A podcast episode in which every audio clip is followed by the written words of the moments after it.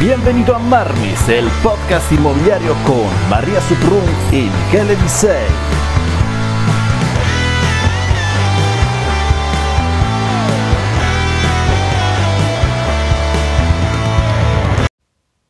Hola, ¿qué tal? Y bienvenido a otro episodio de Marmis Podcast Inmobiliario con Michele Disei, coach y formador inmobiliario y... María Suprun, el asistente perfecto de coach y formador inmobiliario Michele Disei. Hoy de verdad estoy súper ilusionado porque tengo un súper huésped que sigo de hace mucho tiempo en redes sociales, también pertenecemos al mismo, a la misma red que es de Keller Williams y he tenido la, el placer de conocerlo en persona en Los Ángeles. Bueno, con hoy tenemos Hernán Basto. Hernán Basto es director de productividad en toda Colombia. Además de ser buen amigo, buena persona, es formador, entrenador, tanto para gente como también para uh, gerentes de, de, equipo, empresarios. Y bueno, Hernán, presento. si no voy. Hola, Miquel. Hola, Miquel, ¿cómo estás? María, mil gracias por esta invitación te, quiero reconocer la oportunidad de poder dirigirme a tu audiencia. Gracias por abrir estos espacios necesarios para poder seguir difundiendo las buenas prácticas inmobiliarias, eh, darle posibilidad a las personas que estamos haciendo un trabajo importante en las diferentes regiones de compartir un poco nuestras buenas prácticas.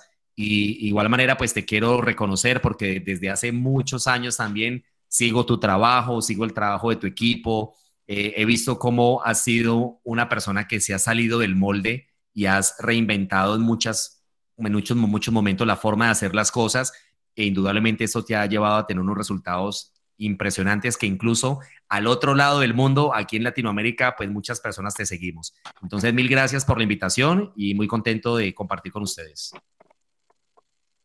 Fenomenal, muchas, gracias, a ti, Hernán. Bueno, ¿Por qué Hernán en ese episodio? Sabes que en la temporada 2, si en la temporada 1 hemos hablado de los sistemas, de los modelos, en la temporada 2 hablamos de la persona. ¿Quién mejor que Hernán Basto, que es director de productividad y además, Hernán, ¿cuántos asociados eres responsable, ¿no? En tema de productividad, ayudar a esos agentes de bienes raíces a ser productivo.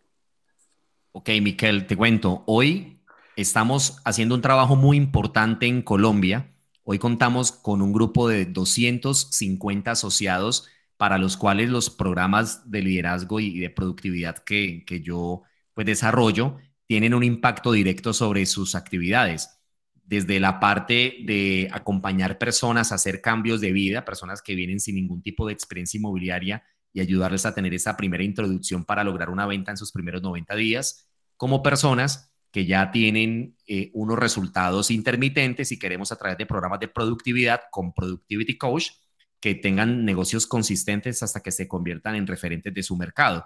Entonces, esa responsabilidad que, que asumo y que pues vengo liderando ya hace algún tiempo, precisamente están enmarcados en crear el mejor entorno para las personas en Colombia que quieran empezar en esta industria y que claramente caminen el proceso de la maestría inmobiliaria. Estupendo. Hernán, tú también vienes del, de la formación, ¿no? Y sabes que la formación sin acción es prácticamente perder el tiempo. Y como coach, ¿no?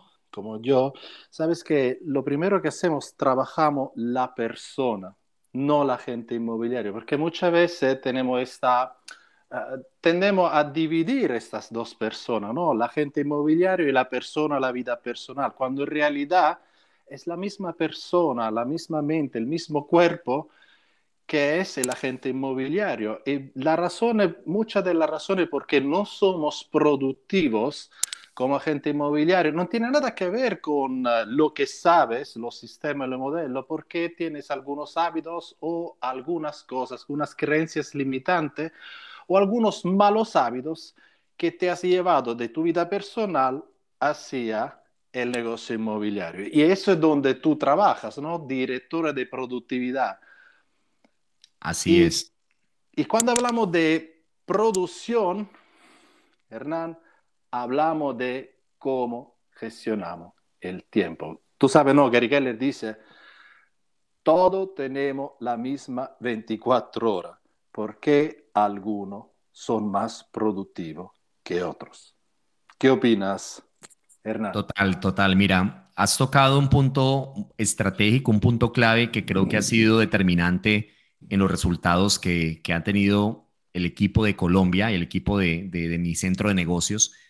Y es que no podemos en ningún momento hacer esa separación precisamente de la persona que está detrás del inmobiliario. Y creo que, que, el modelo y creo que los sistemas que, de los cuales nos estás hablando, que fue tu primera temporada, han sido fundamentales, porque nosotros tenemos incluso una sesión de formación que se denomina seis perspectivas personales, donde trabajamos directamente la persona que se va a formar para convertirse en un profesional inmobiliario y donde en primer lugar, que hay una de las, de las habilidades que es la que más me, me gusta, es la, la número uno, que es el compromiso con la automaestría y con el autodominio. Nosotros estamos trabajando con seres humanos, con personas, no con máquinas, con personas que tienen miedos, temores, inseguridades. Y es imposible que nosotros desliguemos todo lo que es la persona del negocio.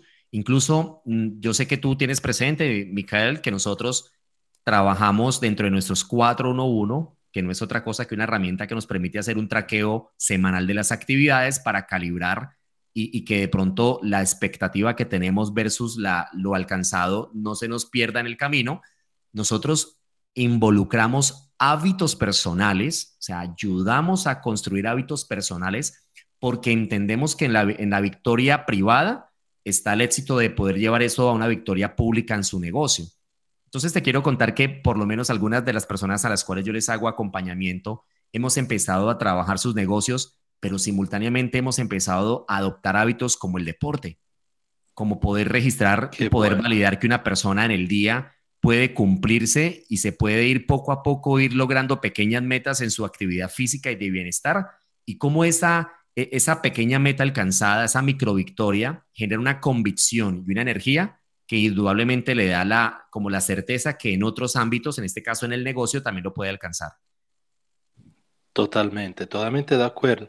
Y, sabe, Hernán, muchas veces, eh, ¿por qué las personas suelen entrar al negocio inmobiliario o crean un negocio inmobiliario? Son dos, ¿no? Solamente es porque quiere ganar más dinero y porque quieren ah, tener más tiempo, ¿no? Para ello. Al final, ¿cuáles Son los que menos ganan dentro del equipo y son los que más trabajan.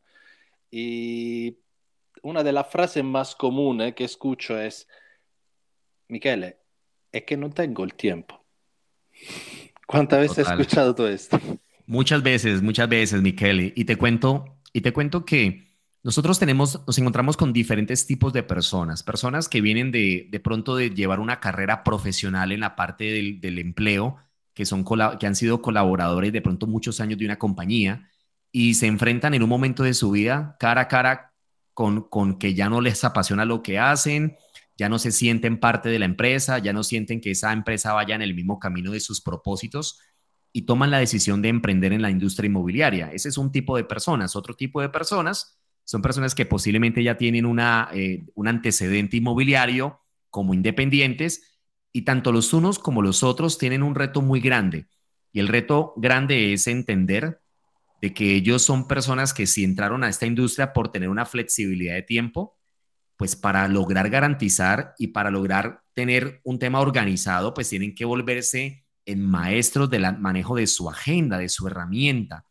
Porque al final de cuentas, Micael, cuando arrancamos en este negocio, realmente arrancamos siendo autoempleados, arrancando, arrancamos siendo personas que tenemos altas cargas operativas, administrativas y comerciales, y solamente a través de ir logrando una saturación de, de, actividades, logrando un inventario, logrando unas ventas, es que voy a tener el fondeo para el día de mañana lograr un apalancamiento que primero se hace en herramientas, después en personas pero que si yo no tengo la conciencia de estratégicamente tener el enfoque en el día, en las actividades que yo sé que me van a ayudar a construir el sistema del mañana, es muy fácil, Micael, caer en el torbellino del día a día y caer en el torbellino de las ocupaciones que finalmente nos terminan diezmando la calidad de vida. Entonces lo que pintaba como una oportunidad que me iba a dar tiempo libre, me iba a terminar dando calidad de vida, se terminó convirtiendo en un martirio porque hasta los sábados y los domingos voy a estar trabajando hasta altas horas de la noche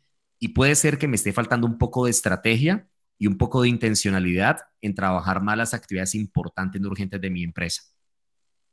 Qué bien. Qué bien. Hernán,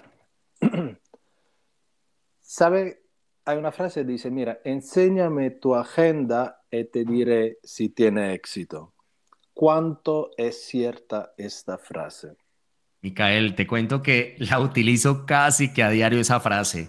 Eso hace parte de mis frases favoritas porque para mí es muy, muy sencillo pronosticar cómo le puede ir a una persona en su negocio inmobiliario en el solo momento en que me muestra su agenda. Mira, hay una frase muy sencilla. Si no está en la agenda, no existe. Y la palabra algún día no está en el calendario. Entonces, cuando yo veo una persona que en realidad tiene enfoque y tiene dirección, yo veo en su agenda bloqueos de tiempo para precisamente construir actividades, nuevamente retomo lo que estaba diciendo hace un momento, importantes, porque sé que si las desarrollo y las llevo a cabo, van a generar una repercusión de mediano y largo plazo que me van a hacer cada vez más crecer mi empresa inmobiliaria. Son importantes pero no son urgentes porque si hoy yo no las llevo a cabo, como que no sucede nada. Y yo sé que a ti te ha pasado con tus coaches que van a haber días que tus coaches sencillamente no hicieron llamadas de exploración, no llevaron a cabo, a cabo actividades de fidelización y no pasó nada, no sucedió nada, la vida continúa. Todo en este negocio inmobiliario tiene una repercusión dentro de los 60, 90 días después, tanto por acción como por omisión. Entonces, la frase, muéstrame tu agenda y te diré qué tan cerca de alcanzar tus objetivos, pues es una realidad que cada vez tenemos que lograr llegar a esos estados de conciencia. ¿Qué, ¿Qué, reto tenemos los, los que estamos en la parte del, coach, del coach? Que tenemos que lograr que el autodescubrimiento se dé en la persona y no tanto que yo sea la persona que se lo diga, porque si yo se lo digo, la persona lo va a sentir como una imposición. Pero si la persona llega a ese grado de conciencia, créeme que el aprendizaje es mucho más duradero, Micael. Qué bueno. Hernán, si me permites, yo como asistente perfecta de Michele, eh, por supuesto tengo mi agenda, Michele por supuesto tiene la suya, uh, le ayuda a seguirla, pero también sé que muchos agentes, muchos coordinadores, en vez de tener una agenda, lo que tienen, porque dicen, sí, sí, yo tengo mi agenda, la sigo, me encanta, pero cuando la comparten conmigo veo que o es una lista de deseos o es una lista de tareas. ¿Qué opinas sobre este error común que suelen hacer a la hora de crear la agenda? Al final lo que tienen es la lista de deseos o la lista de tareas. María, te cuenta que esta es uno, ese es uno de los mayores, de las mayores como, como faltas o errores que encuentro habitualmente en el uso correcto de una, de una agenda. Porque mira, hay una realidad. En la agenda, los eventos que se consignan en una agenda son todos aquellos eventos que por su naturaleza tienen una fecha y hora específica de ejecución. ¿Ok? La cita con el propietario, la cita para la captación, la cita en la notaría para firmar las escrituras. Eso es una cita. La cita donde el médico, ¿ok? El segundo tipo de eventos son los eventos que tienen una fecha de vencimiento de pronto el pago de los impuestos, el pago de una factura de servicios públicos. Y el tercer tipo de eventos y el, grupo que posiblemente muchas personas no lo tienen en cuenta es todas las actividades rutinarias que lleves a cabo en tu vida profesional y en tu vida familiar o tu vida personal. El hecho de ir al gimnasio debería estar en tu agenda como un bloque de tiempo. Tu tiempo para generación de contactos debe estar bloqueado en tu agenda tu tiempo para tener una cita con tu pareja romántica todos los viernes debe estar en tu, en tu, en tu agenda. Eso es algo que tengo yo en mi agenda para siempre recordarme que tengo que tener esa primera cita con mi pareja como si fuera, como si fuera cuando estuviera, estábamos de novios, ¿cierto? Pero todo lo demás, María, todo lo demás de las tareas que hay que ejecutarse, pues indudablemente debe ir a unas listas de tareas que esas listas de tareas deben estar segmentadas por unos contextos, digamos que lista de tareas llamadas, lista de tareas apartamento, lista de tareas eh, actividades de negocio. Y ya hay unos criterios que ahora te voy a compartir sobre qué escoger en cada momento. ¿Por qué es importante esto? Porque para cada momento debo tener yo el criterio de saber qué es lo mejor que yo debería estar haciendo en ese momento sin la eh, tener como la, zozobra que estoy dejando de hacer algo importante. Pero sí, eh, ese, trabajamos mucho, María, ese error habitual de confundir la agenda de tareas, la, agenda eh, con el calendario de actividades con la lista de tareas. Claro, porque también, muchas gracias Hernán, también sé que algunos tienen lista de deseos, o sea, ponen las acciones que les gustaría hacer, por ahora no lo hacen. Por ejemplo, Ah, el deporte cada día a las 7 de la mañana. Mira, por ahora no puedo mm, porque llevo a mis hijos ah, al colegio a esta hora, pero después en verano lo voy a hacer, pero ya me lo apunto. ¿Sabes? O, por ejemplo, hacer un curso de, de John Maxwell cada viernes. Bueno, por ahora no lo voy a hacer porque no tengo tiempo, pero ya me lo apunto. Entonces, cuando ves la agenda, parece perfecta. Dices, wow, es, es una agenda de una persona súper disciplinada, por lo menos de Gary Keller. Pero al final, cuando hablas con esta persona, te das cuenta de que es lista de deseos y no tiene nada que ver con la vida diaria de esta persona. Total, total. Mira, mira que lo que me estás diciendo, yo lo tengo en algo que se llama la lista de algún día tal vez. Algún día tal vez. Porque en esas eh, en estos algún día tal vez yo tengo muchas cosas que yo quisiera hacer. Yo, yo te cuento por lo menos que algo que tengo en mi, en mi lista de algún día tal vez es ir a hacer el camino de Santiago de Compostela, ir a visitarlos a ustedes allá a España. Eso es algo que me, me parecería una, un tema personal muy, muy valioso. Pero yo sé que en esa lista de deseos, algún día yo voy a tener que ese deseo llevarlo convertirlo en un proyecto y en un proyecto que yo lo aterrice a un plan estratégico de ejecución donde yo tengo una secuencia lógica de acciones, donde tengo que encontrar cuál es la primer ficha del dominó para que ese deseo se vuelva, le coloquemos nombre y apellido y se convierta en un proyecto. Entonces yo creo que, que sí pecamos muchas veces porque tenemos anhelos, tenemos cosas que nos gustaría hacer en un mediano plazo o largo plazo, pero de pronto las confundimos con las actividades del hoy y eso nos genera desenfoque.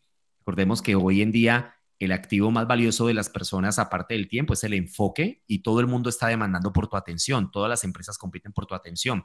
Entonces, sí, sí entiendo lo que el concepto de la lista de deseos, pero creo que tenemos que hacer una separación un poco. Esta lista de, algún día tal vez funciona mucho porque se vuelve como un depósito donde yo en cada momento voy a buscar y digo, ok, llegó la hora de hacer el camino de Santiago de Compostela, vamos a llevarlo, a volverlo proyecto Vamos a desglosarlo en acciones ejecutables y vamos a introducir en nuestra agenda cuál es la primera acción lógica que va a dinamizar todo este proyecto.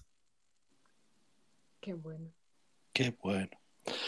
Hernán, imagina que digo, ok, perfecto, quiero crear una agenda. ¿De dónde empiezo y cómo empiezo?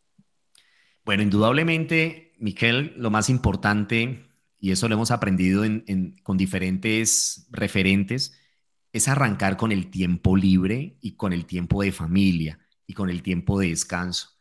Normalmente cuando una persona empezamos un proceso de productividad, yo le invito a que miremos en su año cuáles van a ser las fechas en las cuales va a destinar para su tiempo de familia. De pronto se va a ir unos días a la playa, estar unos días eh, por fuera descansando con, con los seres queridos, y que separemos todos esos espacios en los cuales él definitivamente no se va a dedicar a la actividad. Esto pues hace parte también alusión a, entender que primero está la familia y después están los negocios. Una vez hemos ubicado eso, indudablemente pues yo hago una, una invitación a que miremos la semana, ¿no? O sea, para mí el tiempo o el bloque de tiempo que yo construyo junto con alguien es trabajar tu semana. Y trabajar la semana, ¿a qué hago alusión con esto? En primero en, tus dimensiones de vida, porque yo trato de no desconectar las diferentes dimensiones de vida, la dimensión de negocio, dimensión de la persona, dimensión de eh, relaciones interpersonales, en tus dimensiones de vida, cuáles son los logros más importantes que deben pasar en tu semana. Pero ojo, tenemos algo que son las rutinas, las rutinas que son lo que tiene repetición frecuente, o sea, cada semana tengo este hábito que lo tengo ya insertado en mi agenda, y están las grandes rocas, las big rock, que son posiblemente eventos o tareas que son de una sola ejecución, pero que ya quedan eh, culminadas de pronto en ese momento. Entonces, yo lo primero que hago, Miquel, es recomendar establecer las rutinas. Hoy claramente yo no puedo desconocer que la relación que tengo con las personas es una relación de productividad y mi forma de mostrarte mi cariño y mi afecto es que tú seas productivo y lleves dinero a tu casa. De lo contrario, sencillamente sería un club social, sería pasarla un buen, un buen momento, pero, pero no te estoy haciendo ganar dinero. Entonces, como estamos hablando de que estamos hablando de una relación intencional de negocios, vamos a bloquear los tiempos para las actividades que van a dinamizar tu negocio y que van a convertirse en la primera ficha del dominó. En este caso, el modelo nos ha enseñado bloquear tres horas de nuestra agenda como mínimo de lunes a viernes para la construcción sistemática de un negocio inmobiliario donde me convierto en la marca más recordada en una comunidad específica. Si yo logro ser muy claro en mi comunicación, Miquel, María, de qué es lo que yo pretendo con esa persona, te quiero acompañar en que tú construyas una identidad, una marca en una comunidad. Y esto es un tema que se debe volver sistemático. La persona, entendiendo el por qué, el cómo cobra sentido. Una vez hemos hecho eso, pues ya, lo, ya todo lo demás, digamos, es una consecuencia de. Ya, si yo no tengo esos bloqueos de tiempo donde voy a poner en acción unas actividades, pues claramente no voy a tener citas, no voy a tener momentos de verdad de cara al cliente, no voy a tener inventario, no voy a tener cierres en notaría. Entonces, creo que para mí, eh, y no es porque pues haya hecho parte de la compañía por todos esos años, y, te lo digo pues porque he estudiado muchos libros de productividad y he estudiado muchos libros de hábitos. El libro de la única cosa para ayudarnos a entender el enfoque y hacernos la pregunta esencial ha sido determinante para definitivamente direccionar muy bien a las personas. Yo recomendaría ese libro a toda aquella persona que quiera ganar foco para ubicarse en lo que debería estar haciendo, leerse la única cosa, The One Thing.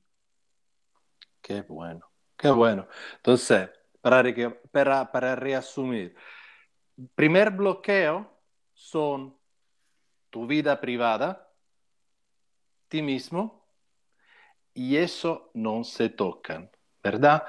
Porque sabemos que cuál es la realidad para mucha gente, es que mi vida privada viene cuando he hecho mi trabajo. Y es la razón por qué vuelves a casa a las 10, no vas, no celebra los cumpleaños de los niños, no vas al ensayo de los niños de deporte, no vas a asistir lo que es importante porque nunca tienes tiempo. Y es esta, esta palabra que me encanta, no tengo tiempo. No tengo tiempo. Y es cierto una cosa, el tiempo no lo encuentras, el tiempo lo construyes. Y la única manera para poderlo hacer es a través de la agenda. Me encanta, Michele, porque es cierto que hay mucha gente que, como tú has dicho bien, no es que tiene tiempo para familia cuando termina todo el trabajo que tiene que hacer, sino si queda tiempo, pues dedicaré a la familia a mí mismo. Cuando, como ha dicho muy bien Hernán, tú, al final lo más importante eres tú y como tú como persona, tu vida privada y después, a raíz de esto, la productividad del negocio. Así es. Mira que, Miquel, María, mira que hay una hay una frase que se le atribuyen al, Dalai Lama, porque no sabemos si, si en realidad la dijo o no la dijo, pero he visto que se la atribuyen al Dalai Lama, donde él dice que no existe la falta de tiempo, existe la falta de interés, porque cuando la gente realmente quiere, la madrugada se vuelve día, el martes se vuelve sábado y un momento se vuelve una oportunidad. Y, yo, y, yo, y, yo, y, yo, y, yo, y yo me me he convencido de que eso es una, un pretexto que las personas nos colocamos en muchas ocasiones cuando en realidad no nos queremos comprometer o no nos apasiona hacer algo. O sea, ponte a pensar cuando a uno le dicen que se va uno de viaje y tiene que estar a las 3 de la mañana en el aeropuerto, ¿quién no madruga? ¿Cierto que sí? Todo el mundo. Entonces todo viene muy ligado con la motivación que tengamos. Entonces es como buscar esa motivación y ahí es donde hacemos un trabajo muy importante con el, con el conectar a la persona con ese gran porqué con esa chispa, esa, ese motor que dinamiza las actividades. Y pienso que muchas veces, Micael, María, la falta de enfoque de muchos inmobiliarios es porque hoy no han logrado, no se han sentado a pensar en realidad cuál es la chispa y la motivación que los inspira a poner la acción. Y como no la tienen y como no tienen una meta definida, pues cualquier puerto les sirve, entonces cualquier resultado les parece bien. Entonces yo creo que ahí viene mucho el concepto de la vida por diseño que queremos promover con los inmobiliarios y que sé que ustedes han hecho un trabajo espectacular, pero que cada vez tenemos que lograr que más personas lleguen a estos grados de conciencia, es que tomen esas riendas de convertirse en los directivos, en los CEO de sus compañías, en los gerentes de su empresa y no solamente pensar que el negocio es algo que va a llegar naturalmente porque están en, la actividad y que no, no necesitan una planeación estratégica. Yo creo que esto es mucho de preparación. La frase, la frase que quiero compartir con tu audiencia, digamos, eh, en este punto, que siento que tiene mucha relevancia, es un kilogramo de planificación resuelve una tonelada de problemas. Qué bueno, qué bueno. Me ha encantado. Ok, eh, ejemplo de las excusas o la queja que tengo de los agentes inmobiliarios es, Miguel, es que todo es prioritario todo en mi trabajo, todas las acciones son prioritarias. Y hay una frase que me encanta que dice, si todo es prioritario, nada lo es. No puede tener toda la misma prioridad.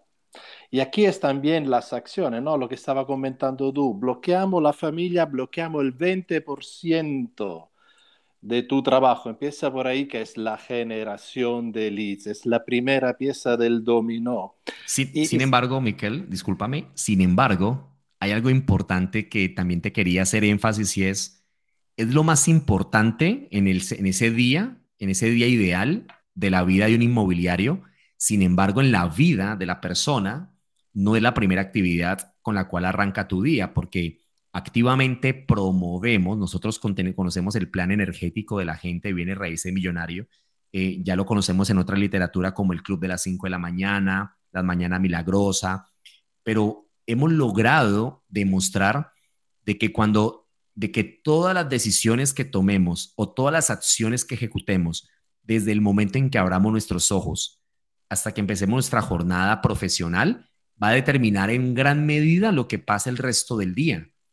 Entonces yo, yo sí te digo que el tema de construir en los empresarios estos hábitos matutinos, obviamente hablamos, ya nos meteríamos un poco en el tema del ciclo circadiano y todo esto, pero todos estos hábitos personales del hábito de la meditación, la oración, de tener un momento para llevar una actividad física que eleve tus pulsaciones del corazón hasta un cierto punto, de tener un momento de preparación y planeación, un momento emocional.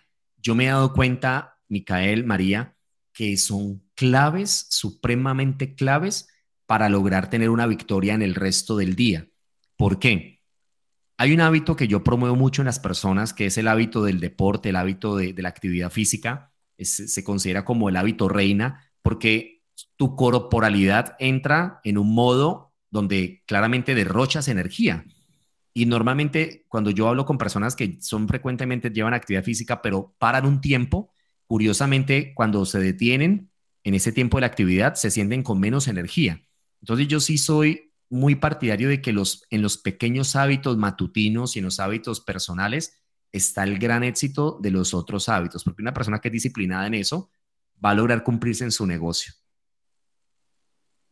Qué bueno, qué bueno. Ok. ¿Cuáles son las dudas de los agentes? Sí, Miguel, mira, me encanta, bloqueo el tiempo, pero mm, me llama el comprador y quiere hacer la visita justo cuando tenía la hora de la generación de leads. O el vendedor me dice que puede hacer eh, la cita de captación justo cuando tengo que ir a cenar con mi mujer. ¿Qué hago? Bueno, Miquel, te cuento que eso que tú me estás contando, eso sucede en todas partes. Uno piensa que solamente le pasa a uno, le pasa en su país, pero eso son, los, son las situaciones que acontecen en el diario vivir de un inmobiliario. Mira, cuando nosotros tenemos una vida por diseño, cuando nosotros hemos decidido con intencionalidad construir la agenda, tenemos que tener conciencia que también hay que tener una flexibilidad en ciertos momentos pero que siempre van a haber excepciones muy puntuales que no deben volverse el estándar ni la regla. Yo le digo a la gente lo siguiente, mira, hace poco conocí un agente en Miami, un agente asociado a Keller Williams, que en el último año, el año 2021, facturó 600 mil dólares en comisiones. Este agente me decía lo siguiente, este agente me decía, Hernán, mi agenda laboral arranca en visitas y en citas después de las 12 del día, porque toda mi mañana estoy en generación de contactos y sencillamente ese bloque de tiempo no existe. Claramente la pregunta mía fue, ¿y qué sucede cuando un cliente te dice que solamente puede en ese momento? Él me, decía lo siguiente, me dice, Hernán, por lo general siempre las personas van a querer colocar tu agenda sobre la tuya. Yo lo que me encargo es de crear varios escenarios que a la persona posiblemente alguno le sirva, pero todos me favorecen a mí. Entonces, lo que yo veo con una persona que continuamente se encuentra en esta, en esta excusa de que es que no tiene cómo controlarla porque los clientes le colocan citas en todo momento, lo que me está diciendo esa persona es, no tengo control de mi agenda y antes las personas colocan su agenda sobre la mía. Sí, ten flexibilidad para que ante una eventualidad puedas tener, puedas mover un poco algunas actividades, pero siempre mueves en el día, no eliminas. recordemos que aquí siempre calibramos actividades, pero también soy consciente de que en estos momentos, si nosotros de verdad tenemos claridad del propósito de por qué la actividad más importante, la generación de contactos. Vamos a poder renegociar eso con muchos clientes, con la gran mayoría. Nuevamente, habrá la persona que definitivamente no se pueda, pero conozco muchos inmobiliarios, Miquel, María, que su primera carta es lo que el cliente diga. O sea, es la primera carta. ¿Qué entiendo yo ahí? Que son personas que no están creando negocio por propósito ni vida por diseño, sino que sencillamente están en el día a día. Y el problema de estar en el día a día es que me encuentro entonces en la venta de propiedad raíz, pero no en la creación de sistema inmobiliario. Y le estamos apostando a la creación de sistema inmobiliario. Qué bueno, qué bueno. Miquel, si tú te acuerdas, nosotros, mm, para todos los que nos escuchan, os cuento un pequeño truquillo. Miquel siempre tenía y tiene todavía bloqueado tiempo de generación de leads por la mañana. Y cuando estamos en producción, obviamente todas las citas Miquel hacía después de las 3. Y obviamente, como has dicho tú, Hernán, habían los uh, vendedores o compradores que llamaban y decían, no puedo solo por la mañana. Y lo que decíamos nosotros era, lo siento, por la mañana Michele está en notaría. Tiene que ser solo por la tarde. Y así conseguimos dos resultados. Primero han visto que la gente no para de vender porque todos los días está en notaría. Tal cual. Sí, sí. Mira, este es súper exitoso. El segundo ya no tenían preguntas. O sea, era solo por la tarde. Yo, yo cada vez me convenzo más, Miquel y María, de la importancia de tener una postura con tu negocio inmobiliario, que esa postura te la va a dar a ti los resultados, la autoridad que te vas convirtiendo en cuando te vuelves un experto local y que indudablemente el día de mañana eh, tú te reconozcas como una autoridad de ese mercado y, te ganes el respeto también de tus clientes. yo hace poco estuve en, en la Florida, estuve en Miami en un centro de negocios y te tuve la oportunidad de dialogar con Claudia Restrepo, una top producer del mercado latino muy exitosa, último año más de 100 millones de dólares en ventas, y ella me decía, Hernán, las consultorías compradores, todas las hacemos aquí en la oficina. Yo, yo, yo no salgo ni gasto un dólar de gasolina si, el, si la persona no viene hasta aquí y hacemos primero todo el análisis de necesidades y toda la consultoría comprador, porque yo ya no estoy para perder el tiempo. Yo necesito determinar, ¿no? Y, entonces me, parece muy curioso cómo logramos desarrollar ese nivel de postura de que yo hago que tú vengas hasta mi oficina y aquí evaluamos si nos conviene captar tu casa o representarte como comprador pero yo creo que eso se va construyendo y podemos empezar desde el primer momento. Tampoco hay que decir que tenemos que esperar a ser unos top producer para empezar a trabajar la postura. Yo creo que eso hace parte mucho de cómo nos autopercibimos los inmobiliarios. Si nos autopercibimos como los socios del propietario en un propósito común o, por el contrario, como alguien que está en un renglón inferior haciéndole un favor al propietario y ahí déjeme como que déjeme por favor yo sé que esto de pronto en España es un poco raro, en, nuestros países latinos eh, es muy habitual que una persona tenga una propiedad y la tengan 10 agentes inmobiliarios, entonces el agente como que se pone en oferta. Y claramente lo que tratamos y lo que estamos tratando de construir es, oye, vamos a construir una postura en tu negocio, pero desde tu propuesta de valor y desde marcar por qué tú eres diferencial y por qué tú puedes lograr mucho más que esos otros nueve inmobiliarios. Entonces, yo creo que eso también sucede en muchos mercados, Miquel, María. Hernán, ocurre aquí también. para lo, mismo. Y me encanta porque para que lo sepa, es exactamente lo mismo. Hay algo también. Muchas veces me dicen, es que Miguel, es que no sé decir no. Me cuesta decir no. La realidad es, cada vez que tú dices sí a una distracción, estás diciendo no a otra cosa, que en este caso era tu prioridad. Entonces el problema no es que no sabe decir no. El problema es que no sabe lo que es prioritario, porque cada vez que tú dices sí a algo, estás eligiendo esto como tu prioridad número uno. Entonces estás diciendo sí al vendedor que quiere hacer la silla de captaciones durante la hora de la captación, estás diciendo no a tu generación de leads, que sabe que es la gasolina para tu negocio. Y eso ocurre porque no tiene claro cuál es tu prioridad. ¿Y cuándo es que no tiene claro cuáles son tu prioridad? Cuando no tienes un objetivo y un business plan, un 135, lo que nosotros conocemos, el 411. Por eso es importante definir cuál es el objetivo. Aquí en Latinoamérica tenemos un dicho muy popular y es, cuando uno no sabe para dónde va, cualquier bus le sirve. Cualquier bus o camión en otros países, cualquier camión le sirve. Cuando uno no sabe para dónde va, cualquier camión le sirve. Y, mira, el gran reto de las personas al decir no a los demás, de pronto porque siente que están invalidando al otro, porque de pronto van a pensar algo, algo mal. O sea, eso muchas veces hay una conversación que tenemos que nos sabotea la vida porque somos los que estamos siempre disponibles y le decimos sí, priorizando los asuntos de los demás por, por delante de los nuestros. Y lo que yo he entendido con esto, Miquel, María, es, esto sucede cuando yo no tengo claridad de propósito, cuando no tengo una meta establecida claramente y yo tengo un plan estratégico que estoy siguiendo para alcanzar ese propósito.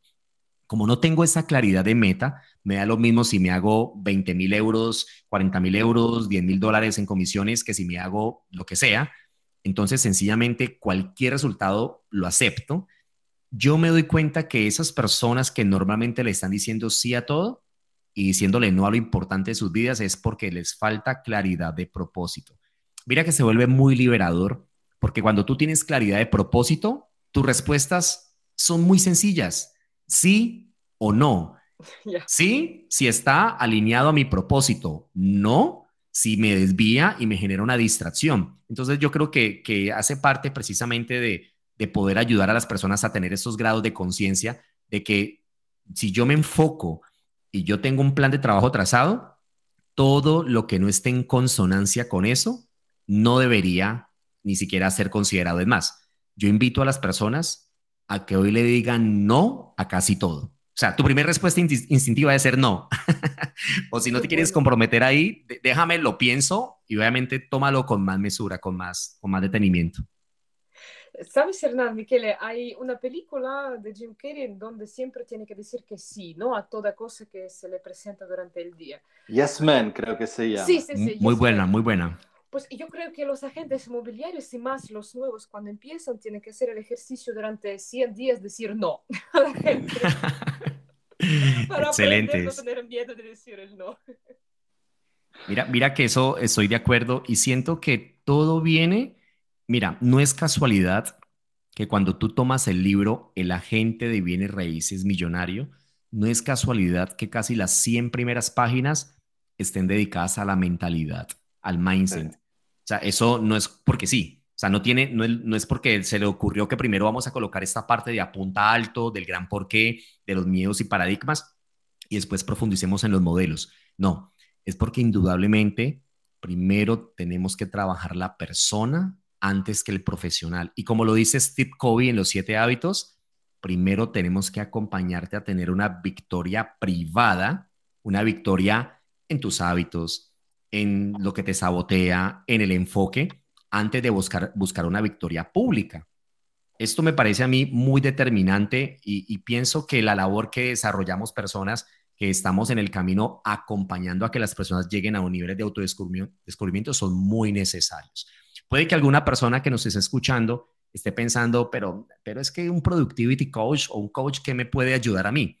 Y realmente todos necesitamos tener una persona que nos coloque un espejo al frente y nos vuelva conscientes de, ok, mira tu espejo, mira tu realidad, miremos cuál era tu compromiso con lo que tenías que hacer, para dónde vas, cuáles son los correctivos, porque normalmente las personas tendemos a darnos pequeñas licencias, pequeños permisos y justificar nuestra propia mediocridad.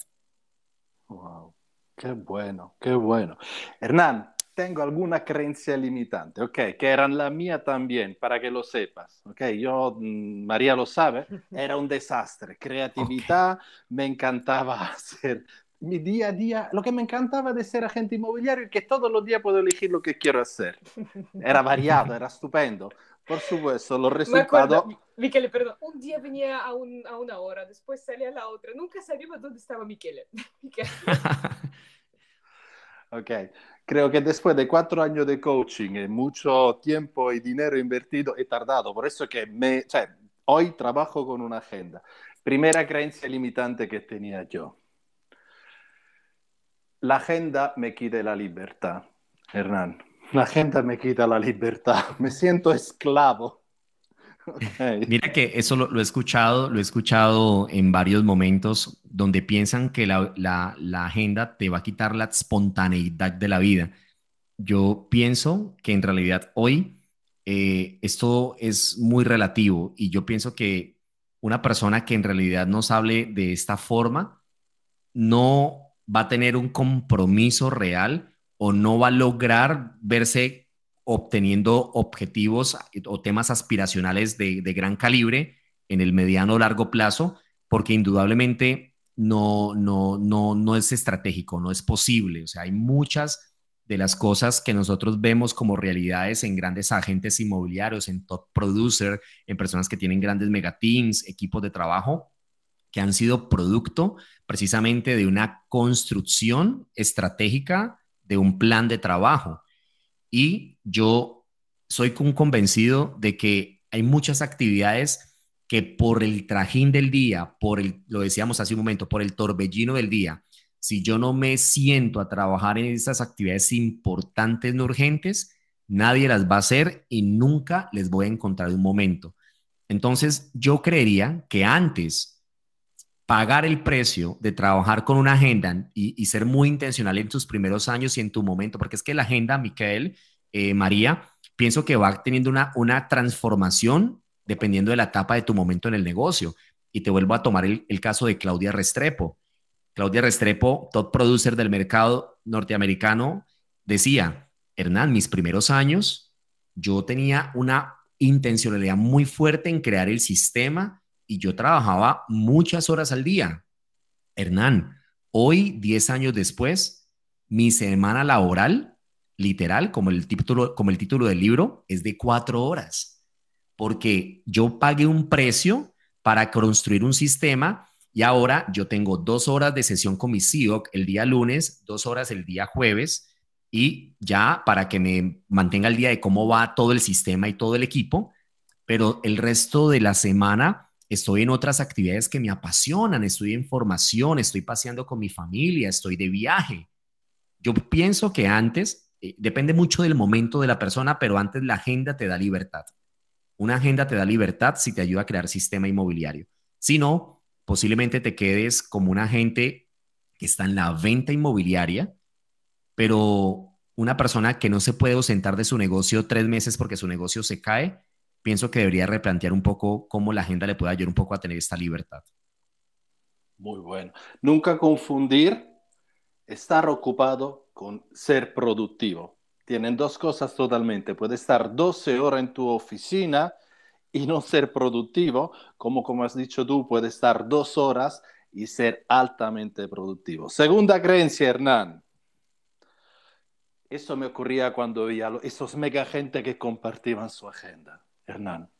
Yo miraba y decía, no, eso no es para mí. Yo no soy disciplinado, no soy una persona disciplinada.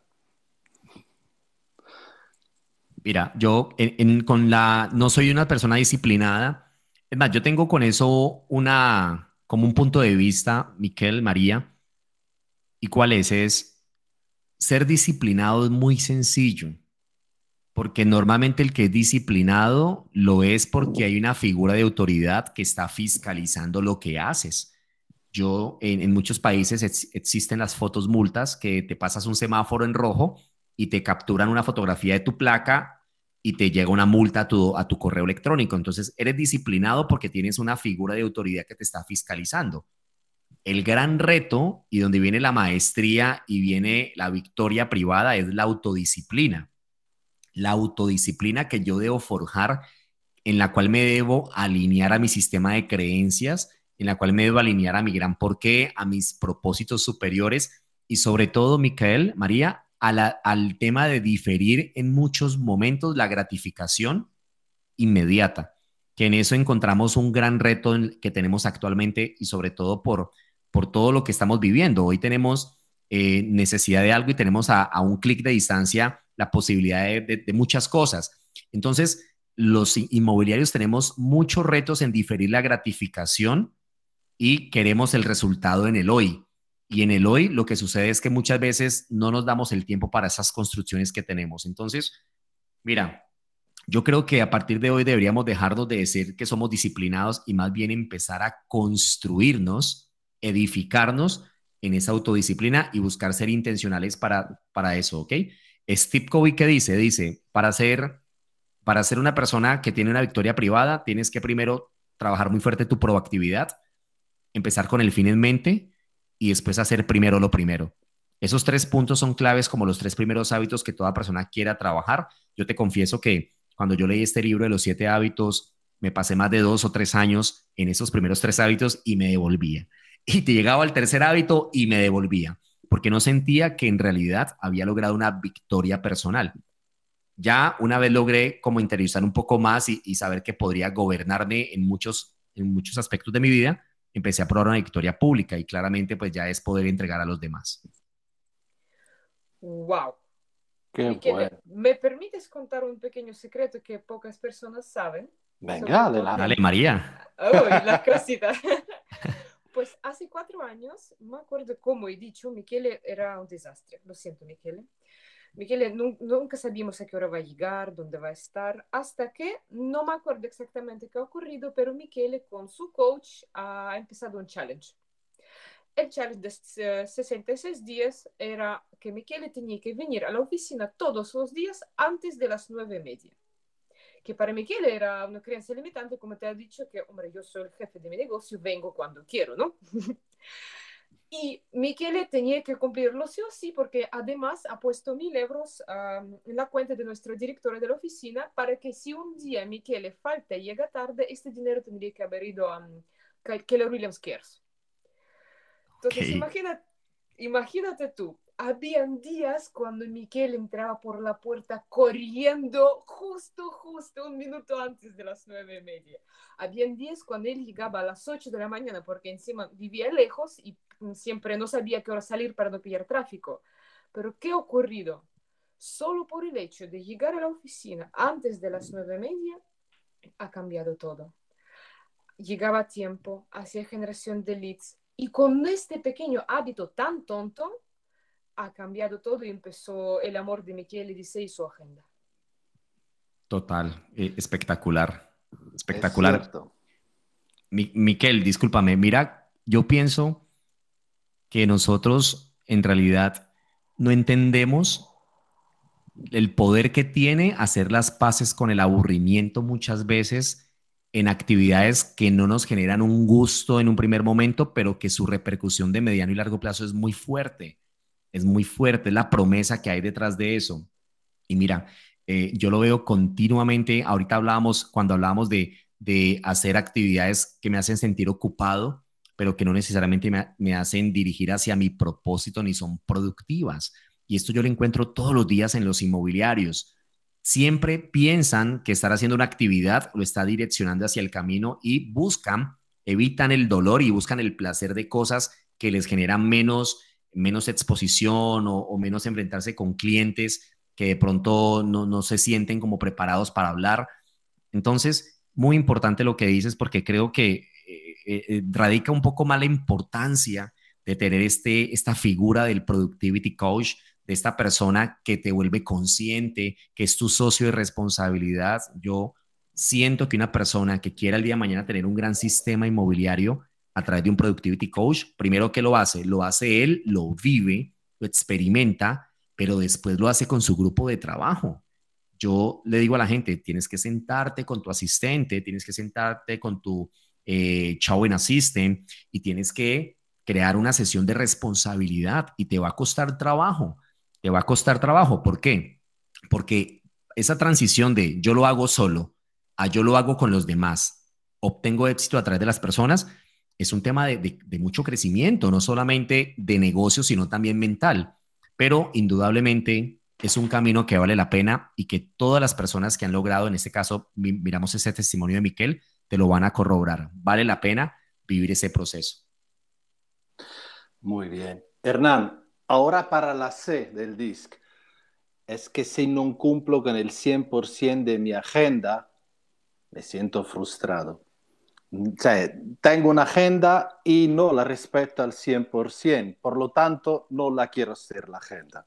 Eso es otra creencia limitante. Total, total, total, porque mira que la agenda no, no debe convertirse finalmente, o sea, tú no puedes volverte esclavo de la agenda. Antes tú tienes que tener la posibilidad de tener la agenda como una herramienta tuya y no que te esclaviza. La herramienta no se puede convertir como en un Tetris.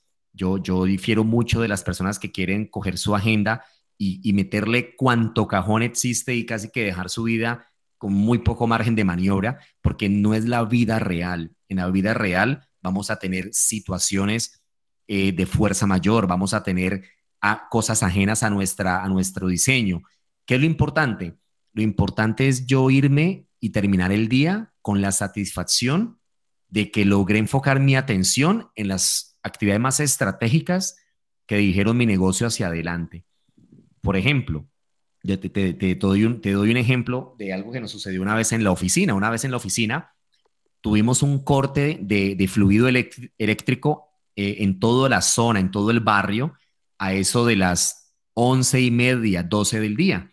Y todo, y no teníamos una planta eléctrica en ese local, y todo el mundo mirándose la cara, todo el mundo mirándose. Pero habíamos un grupo de personas que estábamos muy tranquilas porque a esa hora del día casi que habíamos sacado adelante el 70% de lo más estratégico del día, así que el día valió la pena. ¿Qué es lo importante?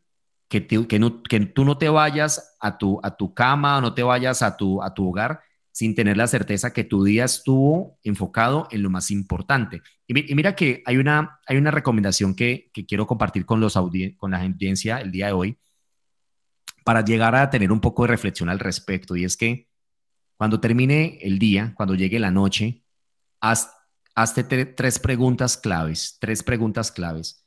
La primera pregunta es, antes de que te acuestes, ¿qué hice bien hoy? ¿Qué hice bien hoy? Y claramente esta pregunta está muy alineada a tus propósitos superiores, tanto de vida como de negocio. La segunda pregunta es, ¿qué hice mal hoy? O sea, ¿en dónde me desvié? ¿Dónde dejé que al final me distrajera? ¿Qué hice mal hoy? Y la tercera pregunta es, ¿cómo lo podría hacer mejor? Y estas preguntas que son un poco de la filosofía, pues de los principios estoicos, pues finalmente nos llevan a una introspección diaria para estar calibrando eh, ese estado de conciencia, que creo que todo lo que hace la gente o deja de hacer es por, porque tiene un alto grado o poco grado de conciencia. Fantástico, fantástico, fantástico. Hernán, ahora creo que de este episodio se ha entendido que yo no venía, no era una persona disciplinada que trabajaba con una agenda. Ahora te pregunto, ¿cómo llegaste tú a la maestría de utilizar la agenda y tu tiempo? Cuenta, porque es, muchas personas dicen, bueno, Miquel es una excepción y lo entiendo, pero si, si le ha funcionado para él, eso no significa que funcione para mí. Cuenta tu historia, ¿por qué llegaste a ser tan intencional? Que nadie nace disciplinado, ¿no? Nadie, nadie. Todo maestro al principio fue un fiasco. Mira, mira, Miquel, que yo, antes de yo incursionar en el mundo inmobiliario, antes de tener la oportunidad de, de poder descubrir todo lo que tenía este, este mundo tan maravilloso y podría haber impactado tantas personas desde mis diferentes roles como líder de equipo, como productivity coach, como director de productividad y entrenador. Yo laboré durante 10 años en una entidad financiera. Yo trabajaba en una oficina, front office, o sea, de cara al cliente, y era una oficina que estaba en un mall, en un centro comercial, con un flujo muy alto de clientes. O sea, casi que todo el día el nivel de, el nivel de tensión, el nivel de, de tráfico de personas era muy alto. Miquel, en esa época de mi vida era un desastre completo con todo lo que correspondía en agendamiento. Se me olvidaban las cosas, le quedaba mal a las personas, me sobrecomprometía y algo que yo no lograba determinar era cuál era la raíz de todo eso. ¿Y qué sucedió? En un momento de mi vida, mi cuerpo empezó a somatizar esa ansiedad y ese estrés que yo sé que muchos de los que nos, nos están escuchando están viviendo episodios de estrés y ansiedad, mi cuerpo empezó a somatizar eso con una dermatitis en el cuello. Cuando yo voy donde el dermatólogo, el señor me dice, Hernán, tú estás experimentando un cuadro de estrés. Yo, como persona desconfiada, no le creí, me fui para una segunda opinión y esa persona me dice otro, ese otro dermatólogo, Hernán, tu cuerpo está presentando un cuadro de estrés. Cuéntanos un poco de, tu, de cómo laboras, cómo es tu trabajo y pues ya me parecía muy curioso que dos profesionales estuvieran llegando al mismo veredicto, lo que tome la decisión en vez de dejarme en el, quedarme en el modo víctima y en el modo queja es, hoy no tengo el control de mi vida, hoy no tengo el control de mi día, yo quiero volverme el capitán de mi barco. Y empecé a estudiar, empecé a buscar información, empecé a encontrar diferentes textos donde habían personas que habían tenido las mismas situaciones que yo había vivido y cómo habían podido empezar a adoptar unos cambios en sus hábitos y todos me, dirigían hacia la misma parte. Controla tu día, manejo de tu agenda, vida por diseño, no todo importa por igual, control de las distracciones, los ladrones del tiempo y esto empezó a, generar en mí una como un pequeño laboratorio donde empecé a llevar a la práctica todo esto después rápidamente empezó a cambiar muchas cosas en no solamente en mis resultados comerciales en esa entidad financiera, sino también en mi calidad de vida. Y varios compañeros de la oficina me decían, Hernán, nosotros queremos lo que tú estás haciendo. ¿Cómo lo haces? Después lo hice a nivel de los gerentes. Entonces ya empezó, a crearse una cultura en base a esto que yo dije, oye, esto es tan bueno que esto no me, no me puedo quedar conmigo para mí solo, tengo que compartirlo con los demás. Y yo creo que eso hace parte de, muchas veces las personas que estamos en este tipo de actividades, que hemos tenido que tocar fondo, vivir una experiencia, digamos, bastante reveladora para tomar una decisión. Y, bueno, pues yo creo que las personas inteligentes aprenden de sus errores, pero, pero las personas más inteligentes aprenden de los errores de otras personas. Qué bueno. Qué bueno, qué bueno. Hernán, última pregunta. ¿Cuántos calendarios tengo que tener? Tengo un calendario en mi CRM, otro calendario en Google Calendar, otro calendario en mi móvil, otro calendario en papel. ¿Cuántos calendarios necesito? Miquel, mira, esta, esta pregunta, gracias por hacérmela porque también me parecía importante que la audiencia la, escuchara. Y te voy a dar mi punto de vista y algo que he estudiado después de consultar muchas personas, mirar muchas fuentes y lograr llegar como a esta conclusión. Miquel, María, calendarios, agendas, solamente hay uno, solo existe uno. ¿Qué es lo que existe? Roles de tu vida. Tú tienes un solo calendario donde se van a encontrar diferentes roles de tu vida tu rol de negocio, tu rol personal. Yo, te, lo digo, por lo menos Hernán, yo tengo en, en mi calendario mi rol como director de productividad en Keller Williams Red, ¿ok? Y todas las actividades que están asociadas a ese rol. Pero también tengo mi rol de vida personal de otro color o pues otra representación donde precisamente están enmarcadas todo ese tipo de actividades. También tengo otro rol que son en mis emprendimientos digitales, donde estoy creando infoproductos, estoy creando cursos, estoy creando contenido, ¿ok? Entonces, las, las personas tenemos una sola agenda, pero tenemos diferentes roles de vida que tienen que compaginar en, en la misma agenda. ¿Esto porque es importante? Porque yo no puedo desconectar mi vida personal de mi vida negocio en, la agenda porque tiene que tener lugar. O sea, yo no puedo tener todavía el don de, estar en dos partes al mismo tiempo. Yo tengo que saber que si yo tengo un compromiso personal con mi hijo en la presentación del colegio a las 10 de la mañana el viernes, pues tengo que tener conciencia para tomar cualquier decisión en mi ámbito laboral si eso es un horario de trabajo. Entonces, la respuesta es, tenemos que tener una agenda donde estén involucrados los diferentes roles de mi vida de una forma que yo los pueda separar de una forma sencilla yo luego trabajo mucho con Google Calendar, que me parece espectacular la forma en cual utilizamos la colorimetría. Y tenemos que tener, por otro lado, las listas de tareas segmentadas por contextos, donde sencillamente en los bloques de tiempo donde no tengo una, una tarea, donde no tengo un compromiso bloqueado en agenda, me voy para mi lista de tareas y ejecuto de acuerdo a cuatro, a cuatro decisiones que tengo que tomar muy rápidas. Decisión número uno, en qué momento o en qué contexto me encuentro. ¿Me encuentro en mi contexto laboral o me encuentro en mi contexto de tiempo de familia? Porque puede ser que eso lo esté haciendo en la noche un fin de semana. Ok, entonces digamos, pregunta número uno, contexto. Estoy en la parte laboral, o sea que todas las listas o todo lo que tiene que ver con mi parte personal quedan de lado.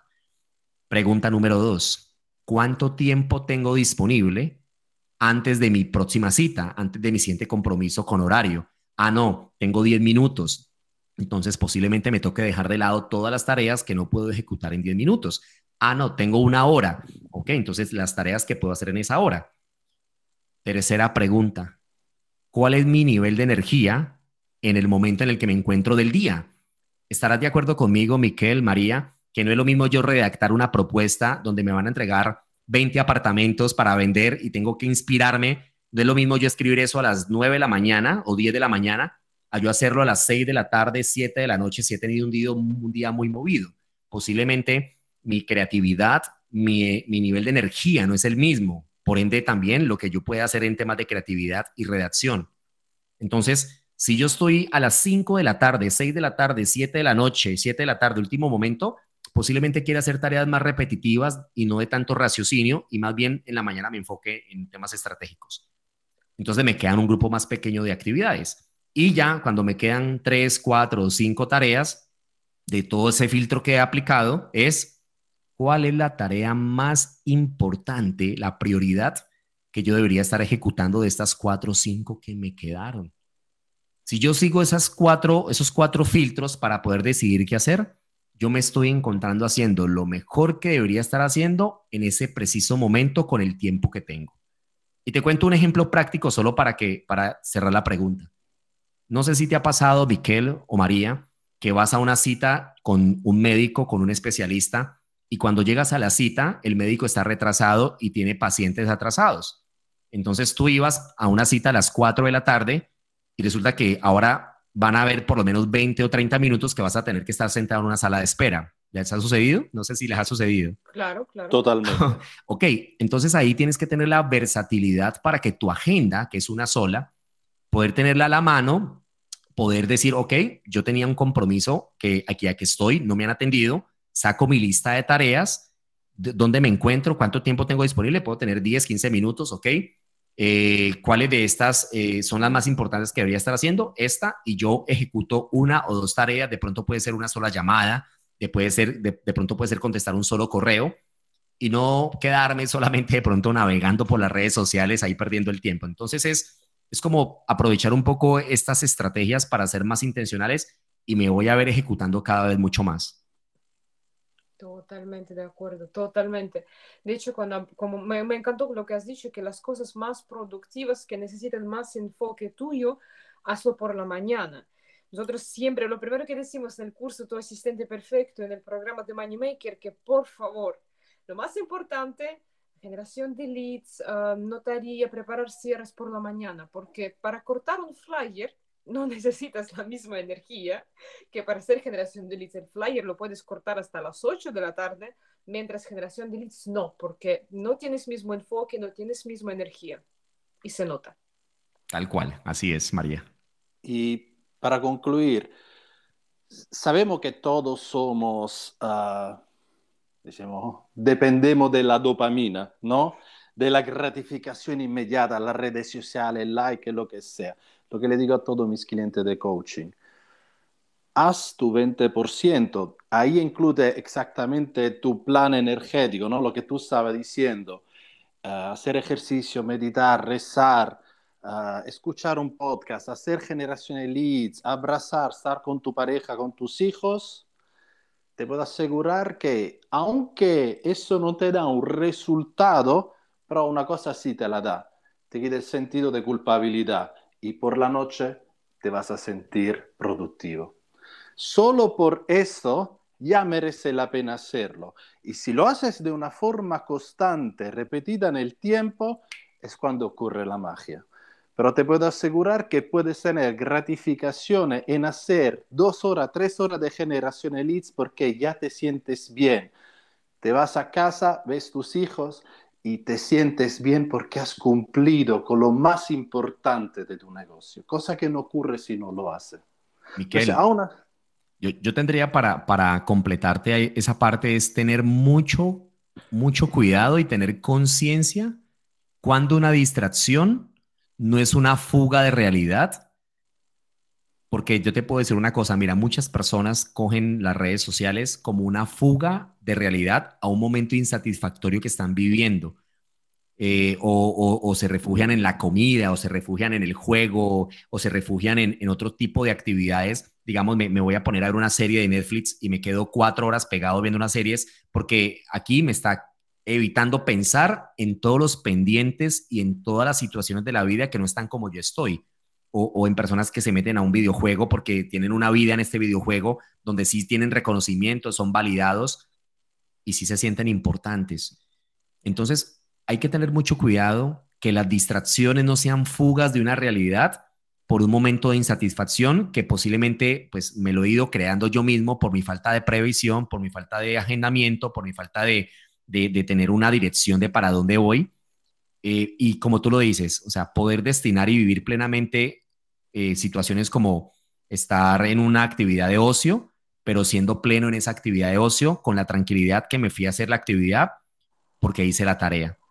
Yo siento que eso debe ser muy regocijante, tú poder dedicar ese tiempo a ese, a ese hobby, a, ese, a esa actividad, verte sin remordimiento una película, dos horas en Netflix, pero porque tienes esa satisfacción de que has hecho lo que deberías haber hecho, no porque se convirtió en una fuga de la realidad.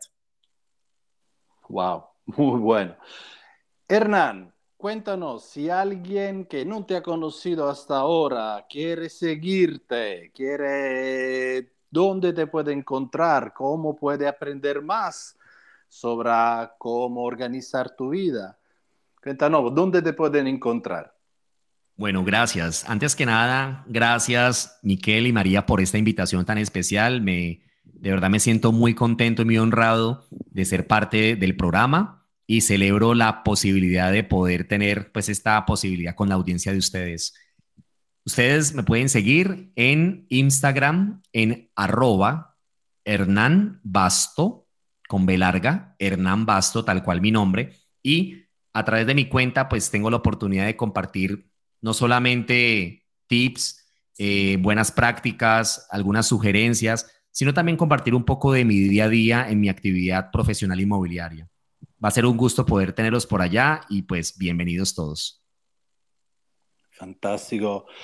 Muchísimas gracias, Hernán. Muchísimas gracias de corazón. Wow, creo que ha sido un episodio estupendo. Mucha información. ¿No, María? ¿Qué opinas?